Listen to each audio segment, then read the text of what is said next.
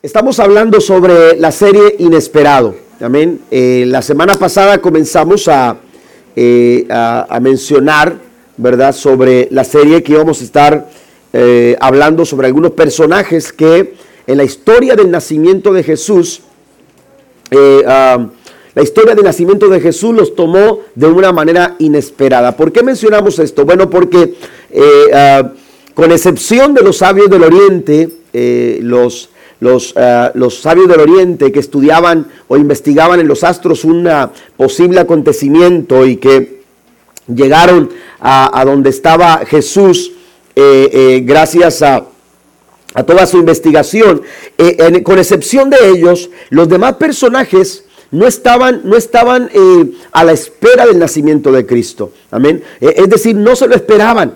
Lo que sucedió con María era algo inesperado. María no se esperaba la llegada de un ángel para decirle vas a concebir y dar a, luz a un hijo, eh, eh, el Hijo de Dios. María no se esperaba eso. José tampoco se esperaba eso. José tampoco eh, se esperaba que pocos días de casarse y de tomar a María como su, su, su mujer, de pronto se enterara con que, con que María estaba embarazada. Entonces, los momentos inesperados que de pronto nos alcanzan a todos, porque todos pasamos por momentos como estos. Todos pasamos por momentos que no nos esperamos, momentos para los cuales no estábamos preparados, momentos para los cuales no, no, estábamos anticipando la llegada de alguna noticia, alguna situación, alguna circunstancia, alguna persona que de pronto cambia nuestro día, de pronto sorprenden en nuestra situación y, nos, y nos, ah, eh, nos enfrentamos a situaciones que no, que no esperábamos. Esos momentos inesperados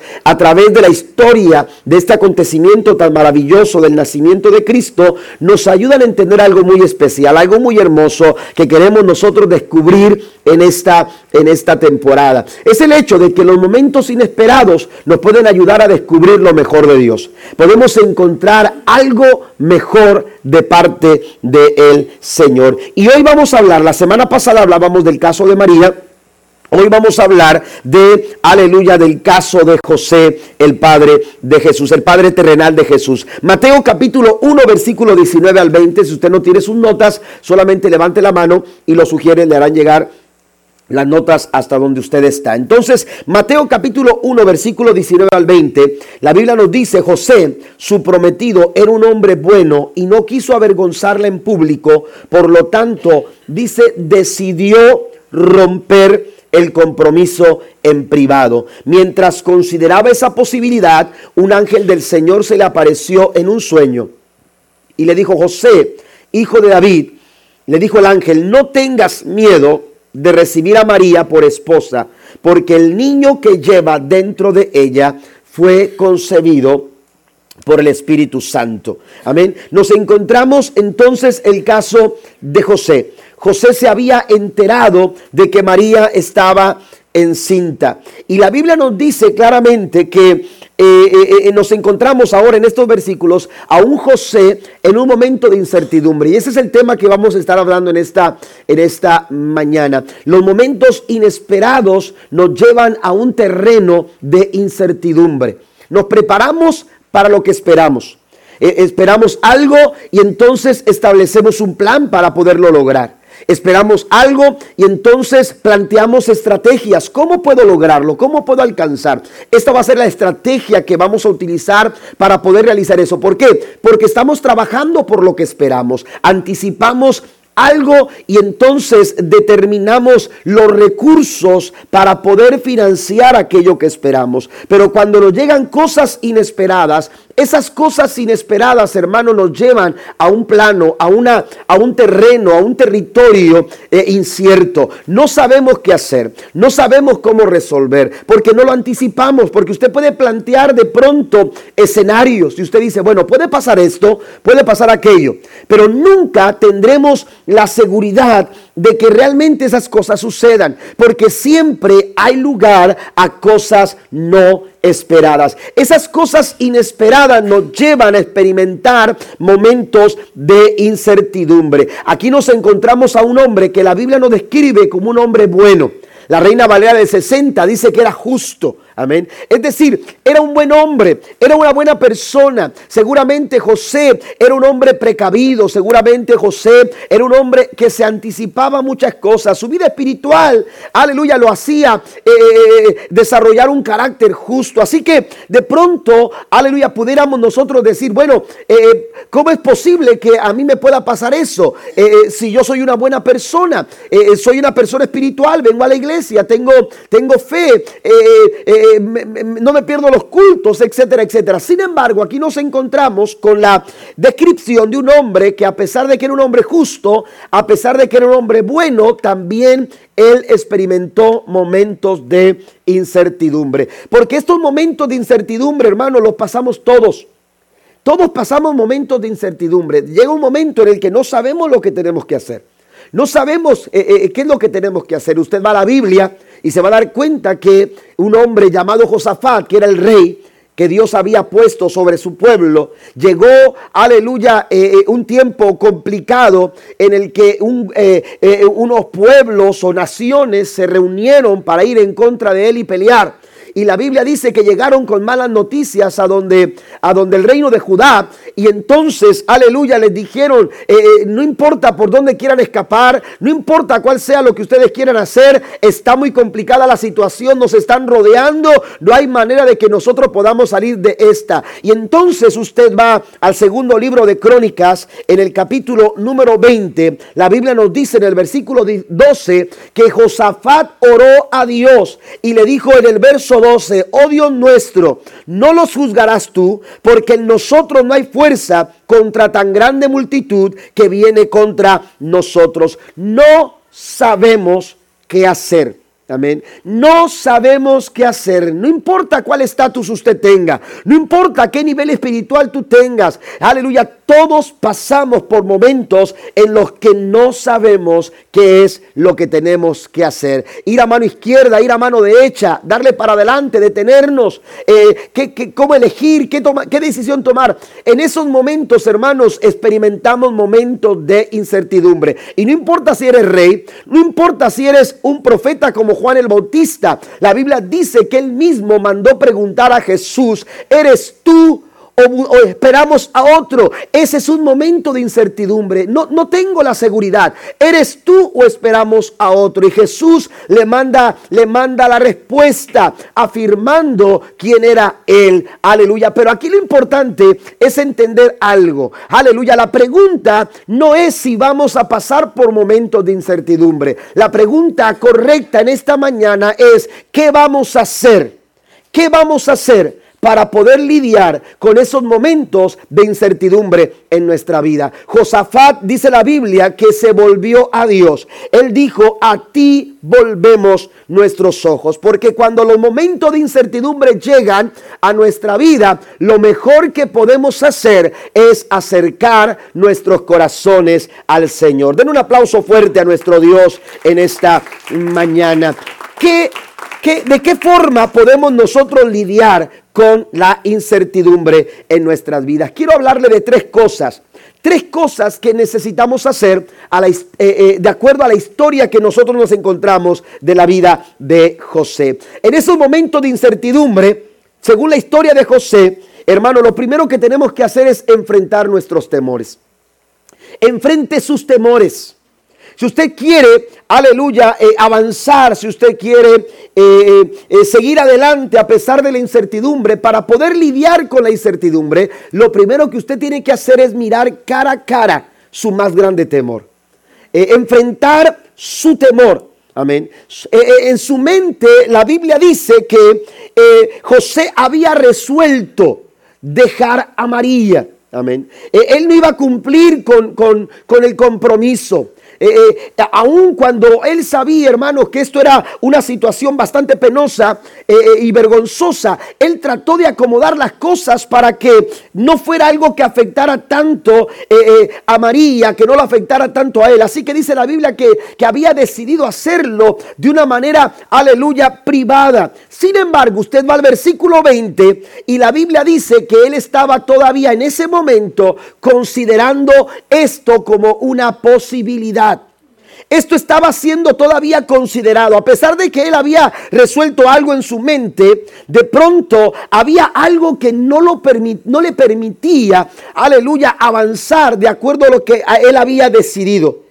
Entonces, esto es lo que pasa con la incertidumbre. La incertidumbre, aleluya, lo que hace es detener, hermanos, la, eh, el accionar de tal forma que tus emociones eh, de alguna manera no están, no están de acuerdo con lo que tú piensas o lo que tú piensas no está de acuerdo con lo que tú ves. Y entonces hay un problema de valoración, hay un problema de evaluación en lo que tú necesitas hacer. En esos momentos, aleluya, el corazón del ser humano eh, se puede llenar de temor. Y entonces el temor eh, eh, alimenta el estado de incertidumbre. Hay personas que no avanzan por temor al fracaso. Hay personas que no avanzan por el temor a, las circunstancias, a, la, incapacidad. Eh, se sienten inseguros y dicen es que no sé si lo voy a lograr, no sé si voy a tener lo suficiente. Y entonces hay temores que tratan eh, de, impedir que tú puedas avanzar hacia lo que tú quieres alcanzar.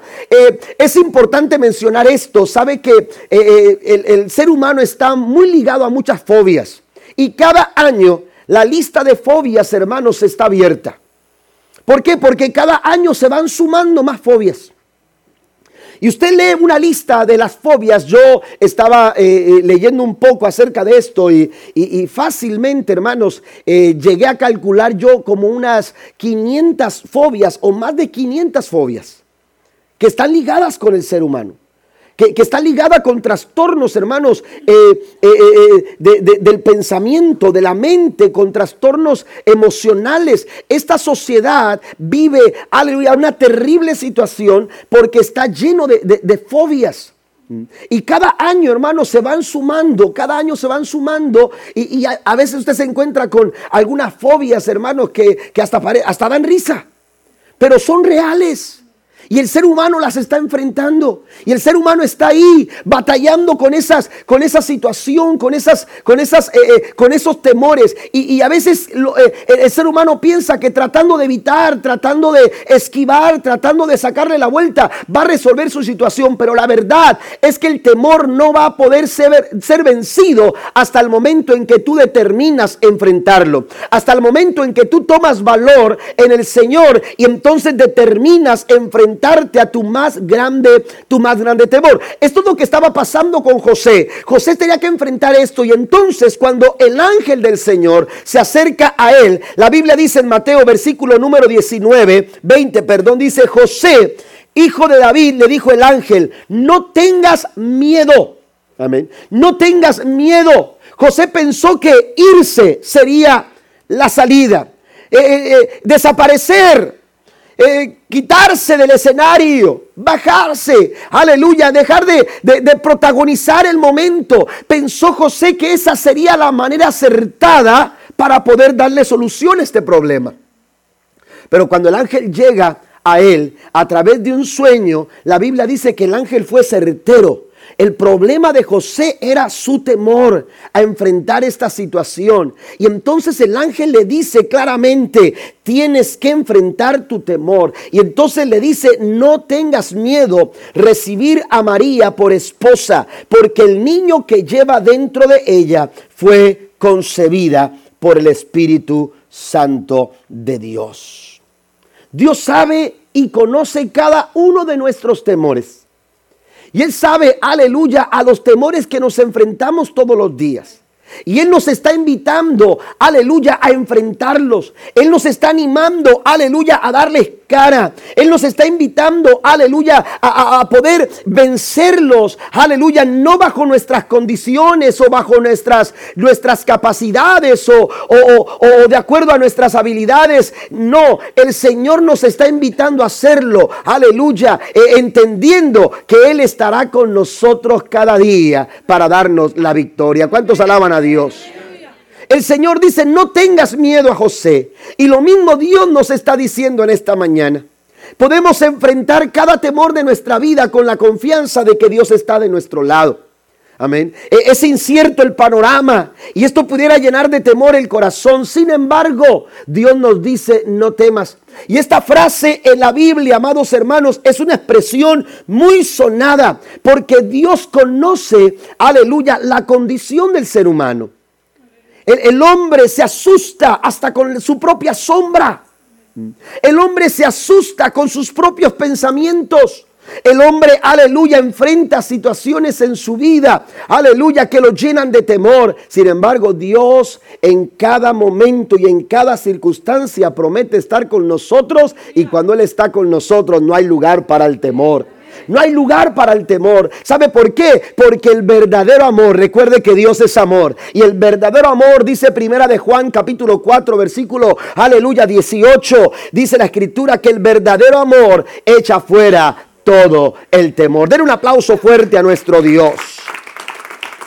El verdadero amor echa fuera todo el temor. Necesitamos nosotros, aleluya, reconocer nuestra necesidad de Dios. Josué, aleluya, cuando, cuando eh, tuvo que asumir su responsabilidad después de que Moisés había muerto, eh, Josué también pasó por momentos de incertidumbre, porque él había desarrollado todo su liderazgo bajo la sombra de Moisés. ¿Y qué sucedía cuando había algo, cuando algo se complicaba, cuando alguna situación se tenía que resolver? Moisés siempre tenía la palabra correcta el momento correcto. Moisés era un hombre, aleluya, eh, eh, que podía resolver muchas situaciones. Y quizás Josué decía, bueno, eh, esto es tranquilo, esto, esto, no, esto no es complicado, porque cualquier cosa Moisés lo puede resolver. Y él quizás Josué, aleluya, se sentía seguro al saber que a pesar de que él estaba al frente, Moisés podía, aleluya, resolver cualquier situación. Pero de pronto Moisés, Moisés falta. De pronto Moisés ya no está. De pronto Moisés, aleluya, muere. Y cuando Moisés muere, Dios le dice a Josué, tú tienes que tomar su lugar.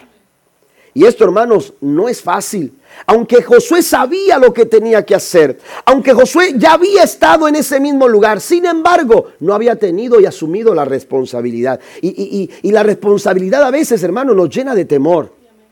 A veces la responsabilidad también trae temores a nuestros corazones. Y entonces Dios habla a Josué. Dios empieza a tratar con Josué y lo hace, hermano, de la misma manera en que él trató con José. Y le dice lo mismo que le dice a José. Y le dice lo mismo que le dice a, aquel hombre que quería salir huyendo. Aleluya, al saber que su esposa María eh, eh, estaba esperando un hijo. La Biblia dice que Dios se acerca a Josué y le dice, no temas. No tengas temor. No dejes que el temor haya lugar en tu corazón. No dejes que el temor invada tu vida. Porque cuando tú dejas que el temor tome lugar en tu corazón, te vas a detener. No vas a avanzar. No vas a lograr. No vas a conquistar. Pero cuando usted va a la historia de la generación que se levantó con Josué, usted se va a dar cuenta que esta generación conquistó. Era una generación de victoria. Era una generación de triunfo. Era una generación, hermano que alcanzaba los propósitos de Dios. ¿Por qué? Porque cuando tú, aleluya, enfrenta los temores, cuando tú enfrenta los temores, aleluya, creyendo que Dios está de tu lado, la Biblia dice que si Dios está con nosotros, ¿quién en contra de nosotros? Alabado sea el nombre del Señor. No tengas temor, le dice el ángel a José. Era un momento inesperado, era un momento de incertidumbre. Sin embargo, hermanos, aleluya, él tenía que lidiar con esto enfrentando cada uno de sus, de sus temores. Yo no sé cuál sea el temor en tu corazón, pero cualquier temor que haya en nuestras vidas, cualquier temor que nos haya detenido a alcanzar el sueño, alcanzar el objetivo, alcanzar la meta, yo no sé cuál sea el temor que haya en tu corazón, pero cualquiera que sea el temor, el Señor tiene la solución para que ese temor se vaya de tu corazón. La Biblia dice en Primera de Juan capítulo 4 versículo 18, el verdadero amor, dice, en el amor no hay temor, sino que el perfecto amor echa fuera el temor, porque el temor lleva castigo en sí, en sí castigo, dice, de donde el que teme no ha sido perfeccionado en el amor. Nosotros le amamos a Él porque Él nos amó primero. Deje que el amor de Dios inunde su corazón. Deje que el amor de Dios llene cada lugar de su vida, cada pensamiento. Llene su pensamiento del amor de Cristo. Llene, aleluya, cada una de sus palabras del amor de Jesús. Llene cada una de sus emociones del amor de Cristo. Porque cuando el, amor de Cristo es, es manifestado en nuestras vidas, dice que cuando el amor de Dios está en nuestro corazón, no hay lugar para el temor. La segunda cosa que tenemos que hacer para poder lidiar con la, con, la inseguridad, hermanos, es pararnos sobre una promesa. Hay que pararse sobre una promesa. Miren lo que dice la escritura en Mateo capítulo 1, versículo 22 y 23. Todo esto aconteció para que se cumpliese lo dicho por el Señor por medio del profeta. Cuando dijo, he aquí una virgen concebirá y dará a luz un hijo y llamará su nombre Emanuel, que traducido es Dios con nosotros. Amén. Fíjese bien, además de decirle no tengas temor, en el versículo 22, hermanos, Mateo eh, nos refiere el hecho de que todo lo que estaba pasando, y esto José tenía que estar que tenía que estar, eh, eh, tenía que entenderlo, tenía que estar consciente de esto. Todo lo que estaba pasando, aleluya, era el cumplimiento de una promesa. Dios no se levantó esa mañana y le dijo al ángel, vea dónde está José, porque necesitamos decirle que nos eche la mano con un plan que tenemos. Dios tenía todo detallado. Dios tenía todo preparado, todo estaba dentro de su plan. Todo estaba dentro de, una, de, un eh, proceso que Dios estaba llevando a cabo cientos y cientos y cientos de años atrás. Por eso Mateo registra, hermanos, este dato. Y él dice, lo que el ángel estaba anunciándole a, José, lo que, lo que estaba sucediendo hasta ese momento, todo esto sucedía de acuerdo a lo que la profecía ya estaba mencionado. Lo que en la profecía, profecía ya estaba dicho. ¿Qué es lo que los profetas habían dicho acerca de esto? Vaya a Isaías capítulo 7, versículo 14. La Biblia dice, hablando el profeta Isaías, cientos de años atrás, eh, en más de 700 años atrás, Isaías estaba diciendo lo siguiente, por tanto el Señor mismo dará señal. He aquí una virgen concebirá y dará a luz un hijo y le pondrán por nombre Emanuel. Esto es lo que se refería a Mateo. Mateo se estaba refiriendo a una profecía que Isaías ya había declarado 700 años antes acerca de Jesús. Ese momento, aleluya, era el cumplimiento de una palabra profética. Era el cumplimiento, el anuncio que el ángel estaba dándole a José a través del sueño. Era el cumplimiento, aleluya, de las profecías que Dios había entregado con anticipación. Eh, Dios habló una y otra vez acerca del nacimiento de su hijo. Una y otra vez los profetas hablaban acerca del Mesías prometido. Si usted va a Lucas en el capítulo 1, versículos 69 y 70 dice, y nos levantó un poderoso Salvador en la casa de David, su siervo, de la casa de David su siervo, como habló por boca de sus santos profetas. Amén. Dios levantó de la casa de David. Amén. Y esto es importante mencionarlo porque cuando el ángel se acerca a José en el sueño, usted puede ver en el verso 20 que el ángel le dice, José, hijo de David. Usted va a Mateo capítulo 1, versículo 17, 16, y, ahí va a encontrar la genealogía de Jesús por el lado de, de José. Y por el lado de José, la Biblia nos dice en el verso 16 que Jacob era el padre de José. El padre, Jacob engendró a José. Y entonces José viene a ser el padre de Jesús, el padre terrenal de nuestro Señor y Salvador Jesucristo. Pero entonces el ángel como que pasa por alto el versículo 16 de Mateo 1. Porque el ángel no dice José, hijo de Jacob. Porque el ángel le dice, José, hijo de David? Porque lo que está queriendo hacer el ángel en esos momentos de incertidumbre, en esos momentos cuando tú no sabes qué hacer, en esos momentos cuando nada es seguro, Dios nos da una garantía. Dios nos da una garantía. Y esa garantía son sus promesas. ¿Está conmigo? Son sus promesas. Hay cosas que no han salido bien. Hay cosas que no han ido como tú has pensado. Hay cosas que han sucedido inesperadamente y quizás tu corazón se ha llenado de incertidumbre y quizás ahora mismo te preguntas, es que ¿qué es lo que tengo que hacer? Nada es seguro, no tengo la certeza, no tengo la seguridad de que lo voy a lograr. Tú tienes que estar parado sobre una promesa, porque cuando tú estás parado sobre las promesas de Dios, las promesas de Dios son fieles y verdaderas, las promesas de Dios son estables, las promesas de Dios son firmes, no dejan de cumplirse porque Dios es un cumplidor de promesas.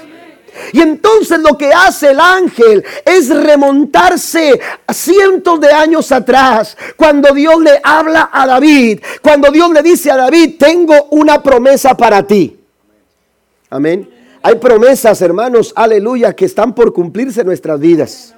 Y recuerde que Dios dice en su palabra que Él no es hombre para que mienta ni hijo de hombre para que se arrepienta. Si Dios la habló, esa promesa se va a cumplir. Porque en cada promesa que Dios nos da, hermanos, está involucrada su naturaleza. Está involucrada su naturaleza. ¿Quién es Dios? Aleluya, ¿quién es Él? Y en esa promesa que Dios ha puesto en su palabra para nosotros, Dios tiene de por medio, hermanos, su, su persona, su identidad, su esencia, su naturaleza. Y entonces, aleluya, Dios le habla a José a través de un sueño. El ángel le dice, hijo de David, hijo de David, hay un linaje, aleluya, eh, del cual tú vienes. Hay un linaje del cual tú, tú has descendido. Tú vienes de una descendencia con la cual Dios ha hecho un pacto, con la cual Dios ha hecho un juramento. Mire, vaya conmigo a Hechos capítulo 2, versículo 30. Pero dice, pero él como con un profeta y sabía que Dios había prometido mediante, dice, aleluya, un juramento, dice que uno de los, de los propios descendientes de David se sentaría en su trono. Amén. ¿Y quién es él? Aleluya. ¿Quién es? ¿De quién está hablando? Está hablando de Jesús. Está hablando de Jesús.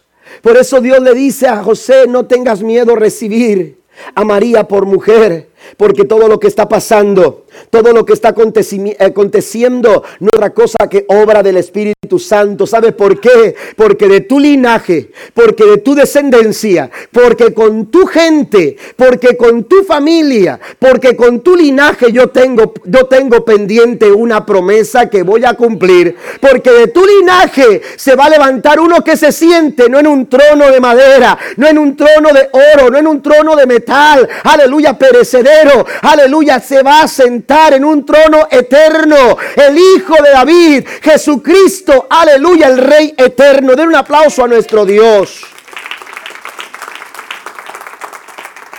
Hay una promesa de por medio. Y esa promesa, hermanos, es nuestra garantía. Esa promesa es una garantía, aleluya, en los momentos de incertidumbre. ¿sí? Tenemos que preguntarnos cuál, cuál es nuestro lugar seguro. En esos momentos de incertidumbre, ¿cuál es nuestro lugar seguro? Porque a veces ponemos como nuestro lugar seguro, hermanos, una cuenta de banco. A veces ponemos como nuestro lugar seguro, hermanos, eh, eh, eh, un patrimonio. O, a veces el trabajo. Pero la verdad es que nada de eso es seguro. La verdad es que cualquiera, cualquiera de esas cosas, hermanos, aleluya, pueden, pueden cambiar en cualquier momento. Una, una cuenta de banco no es, garantizada, no es garantía de nada. Amén. A lo mejor por un momento tú puedes estar tranquilo, pero esa misma cuenta de banco en cualquier momento, hermanos, cualquier cosa puede exprimir esa cuenta de banco. ¿Mm? ¿Me entiende? Cualquier cosa puede, puede, puede cambiar en nuestro trabajo. Cualquier cosa puede cambiar en nuestro ambiente. Cualquier cosa puede cambiar, pero lo que no cambia es nuestro Dios. Y lo que siguen fieles son sus promesas. Y cuando tú te paras sobre la promesa del Señor, hermanos, Dios es fiel para cumplir cada una de sus promesas. ¿Sabe qué dijo Josué? Josué fue un hombre, hermanos, aleluya, que realizó grandes promesas de Dios sobre su vida. Y la Biblia nos dice en Josué capítulo 23, versículo 14, dice, hablando Josué al pueblo, dice, porque por mi parte yo estoy a punto de ir por el camino que todo mortal transita ustedes bien saben que ninguna de las buenas promesas del Señor, su Dios, ha dejado de cumplirse. Al pie de la letra, todas se han hecho realidad, pues Él no ha faltado a ninguna de ellas. No ha faltado a ninguna de ellas. Dios no, no falta a ninguna de sus promesas. Y Dios le hace recordar a, José, hermanos, aleluya, que hay una promesa de por medio. Y para poder realizar, hermanos, eh, en esos momentos de incertidumbre, poder realizar eh, eh, lo mejor de Dios para nosotros, necesitamos saber enfrentar nuestros temores y pararnos sobre las promesas del Señor en los momentos de incertidumbre. Hay tantas promesas que Dios nos ha dado para esos momentos de incertidumbre. Si usted va a Isaías capítulo 43, versículo 2, se dará cuenta que Dios le da una promesa maravillosa a cada uno de nosotros. Dice, cuando pases por aguas profundas, yo estaré contigo. Cuando pases por ríos de dificultad, no te ahogarás. Cuando pases por el fuego de la opresión, no te quemarás, ni las llamas no te consumirán. Aleluya, esa es una promesa de Dios para nosotros en los momentos de incertidumbre. En esos momentos cuando pasamos por aguas profundas, dice el Señor, no te preocupes, yo estaré contigo. Cuando esos momentos eh, eh, eh, difíciles se agolpan contra nosotros como si fueran ríos impetuosos, el Señor dice, no te van a causar daño, no te van a ahogar. Y también el Señor dice que cuando el fuego de la prueba, de la opresión llegue a nuestras vidas, el Señor dice, no te vas a quemar. La reina Valera del 60 dice, ¿sabes por qué? Porque yo soy tu Dios, tu Salvador. Dios ha prometido estar con nosotros todos los días, dice la Biblia. Dios ha prometido estar con nosotros en cada momento. Dios ha prometido estar con nosotros en cada instante. Por eso cuando, cuando el ángel le dice, aleluya, a, José eh, eh, este anuncio, Mateo refiere, es el cumplimiento de la promesa, de la profecía. Eh, es el cumplimiento de Emanuel. Y Emanuel es Dios con nosotros. Reciba la promesa de Dios. Asegúrese que cada paso que usted está dando en su vida está sostenida por la promesa del Señor. Está caminando bajo la promesa del Señor. Está, está, aleluya, seguro. Está confiado en las promesas del Señor. Y por último, el punto número tres, hermanos, de lo que podemos hacer para lidiar con la incertidumbre tiene que ver con la fe y lo que tenemos que hacer es afirmar nuestra fe. Afirmar nuestra, nuestra fe. La incertidumbre, lo contrario a la incertidumbre es la fe, es la confianza. Y la Biblia nos dice en Hebreos 11 que la fe es precisamente la certeza de lo que se espera. Amén. La fe es la certeza de lo que se espera, mientras que la incertidumbre eh, no nos da claridad, no nos, no nos enfoca en algo claro, no nos lleva a un lugar, hermanos, claro. En cambio, la fe, la fe nos da certeza. Cuando tú afirmas tu corazón en fe, la certeza de lo que se espera, hermanos, la tendrás en tu corazón tendrá certeza de parte de Dios a través de la fe, porque eso es la fe. Tenemos que aprender a creerle a Dios, porque fe no es confiar en Dios, no es creer en Dios, es creerle a Dios. Amén. Hay mucha gente que cree en Dios, pero no le cree a Dios. Amén. Hay mucha gente que dice, es que yo creo en Dios, sí, pero no le estás creyendo porque tu forma de vida, tu estilo de vida, tu forma de pensar, tu forma de hablar, no es de una persona que le cree a Dios. ¿Mm? ¿Me entiende? Entonces, si queremos nosotros, en el momento de incertidumbre, poder caminar con la seguridad que Dios nos da, tendremos nosotros que afirmar nuestro corazón en fe. Porque la certeza de lo que se espera, eso se llama fe. Ahora, ¿en qué tenemos nosotros que creer? ¿Qué es lo que tenemos que creer cuando hablamos de, de afirmar nuestra fe? Bueno, aquí hay cuatro cosas que yo quiero mencionar rápidamente. Primero, creer que Dios tiene un plan. Lo primero que tenemos que eh, eh, reconocer en nuestra fe y afirmar en nuestra fe es el hecho, hermano, de que, de que Dios tiene un plan.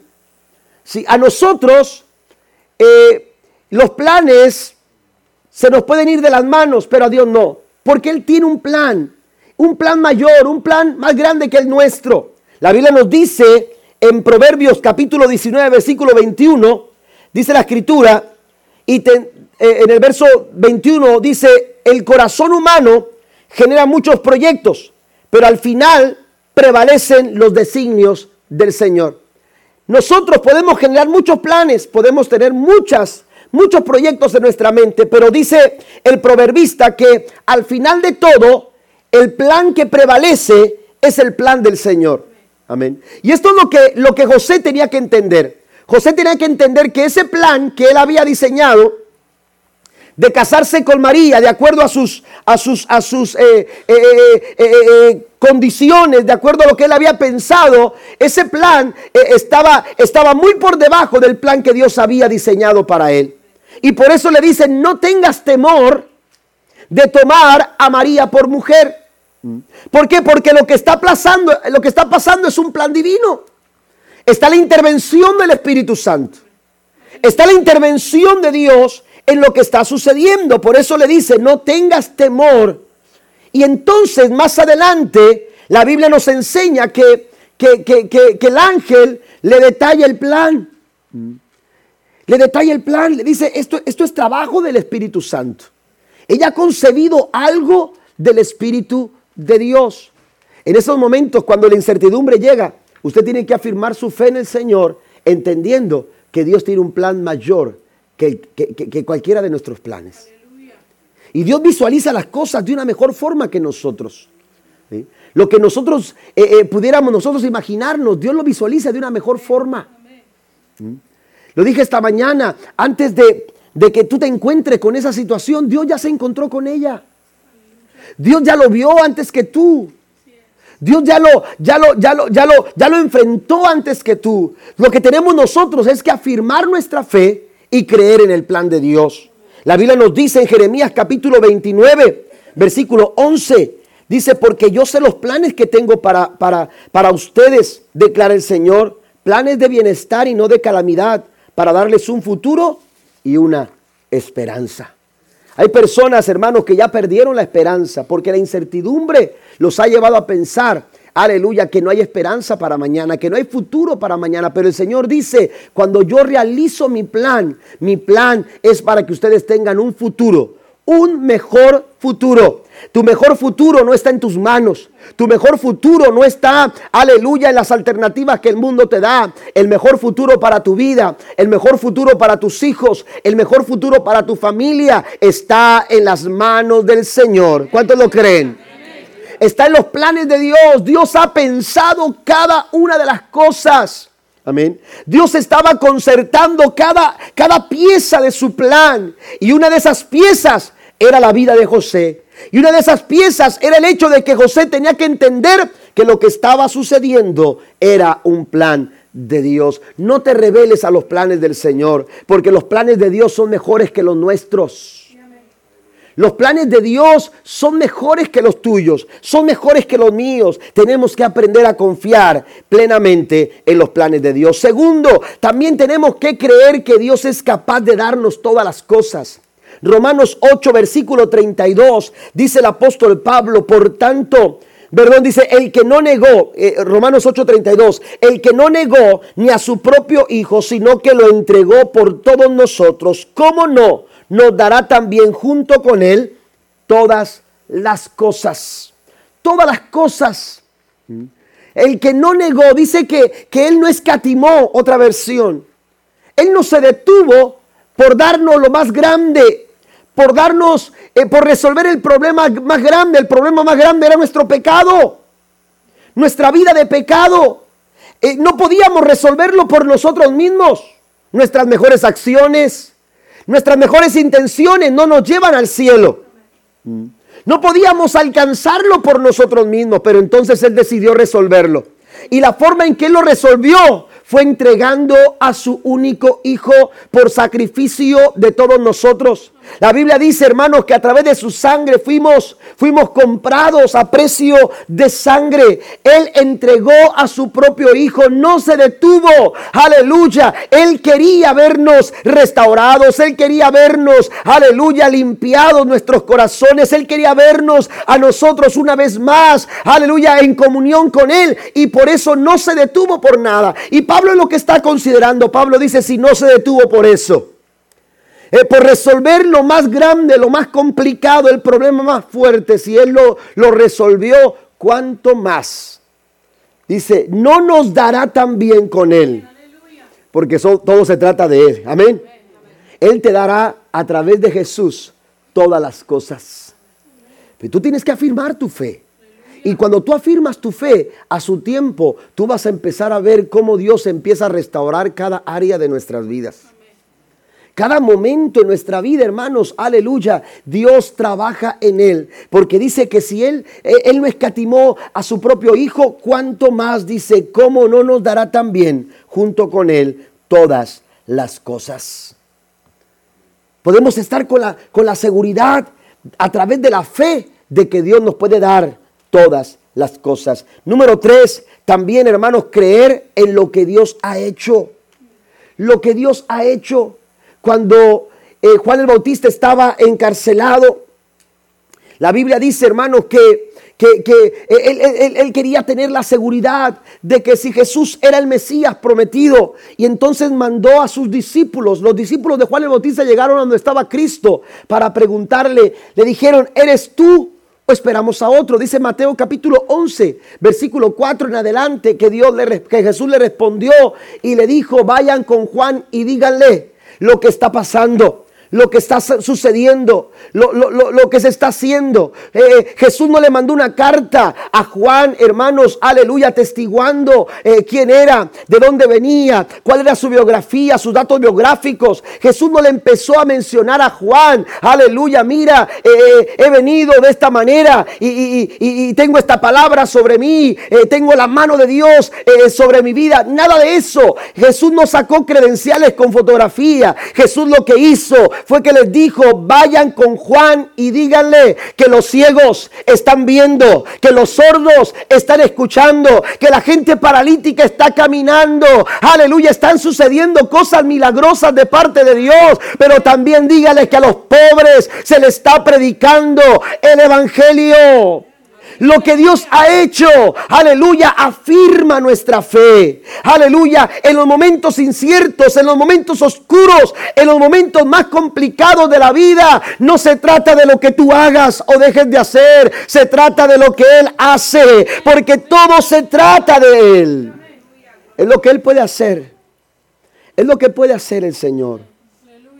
No te detengas porque, porque las circunstancias parecen, parecen poco, eh, poco certeras. No te detengas porque, porque, porque eh, el panorama se ve, aleluya, oscuro, se ve poco claro. Confía en que cada paso que tú das a través de la fe, hermanos, es la certeza de lo que tú esperas. Es la certeza de lo que tú esperas. Y por último, dice creer que Dios te enseñará el camino. Hay que creer, hermanos, aleluya, que Dios nos ha de mostrar el camino que tenemos nosotros que seguir. Cuando José despertó, dice el versículo número 24 del capítulo 1, dice, cuando José despertó, hizo como el ángel del Señor le había ordenado y recibió a María por esposa. Amén. Ese, momento con el ángel en aquel sueño, hermanos, ayudó a José a resolver la situación de acuerdo a lo que Dios, hermanos, estaba, eh, estaba quería, eh, eh, quería que hiciera. Y entonces se levantó, se despertó y fue con María y resolvió la, resolvió la situación. Porque cada vez que tú busques la guianza del Señor en fe, tú la vas a encontrar.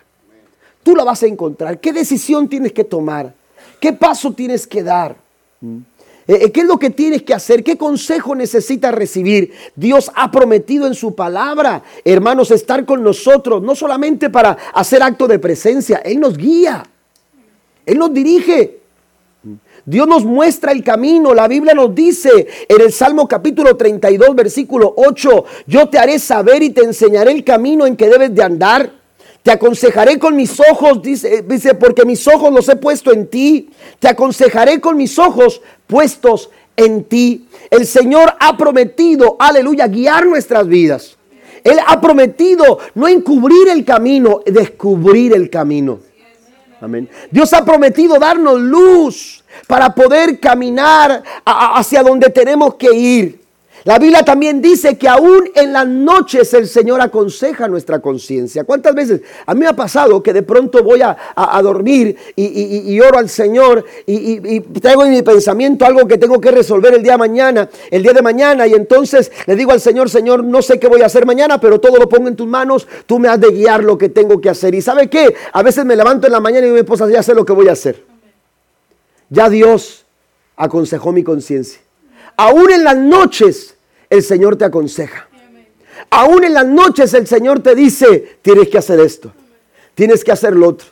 El Señor te empieza a, descubrir el camino en esos momentos de incertidumbre cuando tú afirmas tu corazón en fe y tú te dejas guiar por el Señor. La Biblia nos dice en Proverbios capítulo 24, versículo 13 y 14, como miel, come miel, hijo mío, porque es buena. Si la miel del panal es dulce a tu paladar, debes saber que si es Así es la sabiduría para tu alma. Si la hallas, entonces habrá futuro y tu esperanza no será cortada. Vamos a buscar la guianza de Dios, porque a través de la guianza de Dios, Dios nos va a dar su sabiduría. Y cuando hay sabiduría, dice el, dice, dice el proverbista, cuando hay sabiduría hay futuro. Amén. Cuando hay sabiduría, hay futuro. Dice aquí, habrá un futuro y tu esperanza no será cortada. Si queremos caminar y lidiar con esos momentos de incertidumbre en nuestras vidas, tendremos que afirmar nuestra fe en el Señor. Porque a través de esa firmeza de nuestra fe, hermanos, tendremos la certeza de que tendremos un futuro y una esperanza para mañana. En el verano fuimos para, para Branson, Missouri. Mi familia y yo fuimos para Branson, Missouri. Eh, mi esposa y yo habíamos ido tiempo atrás a un evento de líderes de distrito, cuando trabajábamos con el, con el distrito a nivel eh, de educación cristiana, y, entonces nos había gustado mucho, y entonces siempre habíamos dicho, algún día vamos a traer a los muchachos, y, estaban chiquitos en ese tiempo, y entonces decidimos este verano ir, nos preparamos para poder ir con, con, los muchachos, con los niños, y, y nos fuimos y todo iba muy bonito, ¿verdad?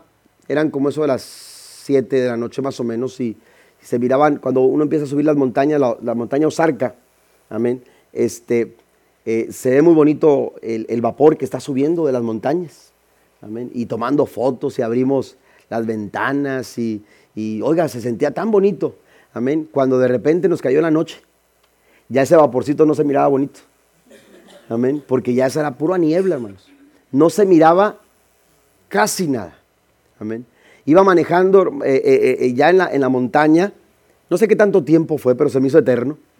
Amén. Y entonces iba, iba, iba, iba manejando por la montaña y, y, los que han ido por allá han, de, no me dejarán mentir, que, que, el camino, hermanos, en la montaña es pura curva, pura curva. Amén. y vas hacia arriba y luego hacia abajo y pura curva hasta tres curvas seguidas, pero pequeñas, o sea, bien cerradas, mejor dicho, bien cerradas las curvas. 35, 45, lo más, lo más rápido que puedes ir. Y, vas así, y, ves, ves, la neblina aquí enfrente del carro. Y, entonces eh, mi esposa iba al lado, y, usted sabe, mi esposa frenando conmigo, y este y la sangre de Cristo y, agarrándome del brazo y, no, y qué esto, y ay, ay y, ella orando por mí, llorando, Señor, que se duerma, Padre, en el nombre de Jesús. Amén. Y este sí, porque me, estresaba más. Y entonces, este, eh, ahí vamos, hermanos, eh, eh, tratando de, avanzar y, de avanzar y, se nos hacía eterno. La verdad no, no pensábamos que iba a ser así. Yo, habíamos llegado por avión, aquella vez que fuimos, llegamos a Springfield y de Springfield eh, eh, agarramos un carro y nos venimos para 30 minutos a Branson. Y este, pero esta vez nos fuimos por la montaña.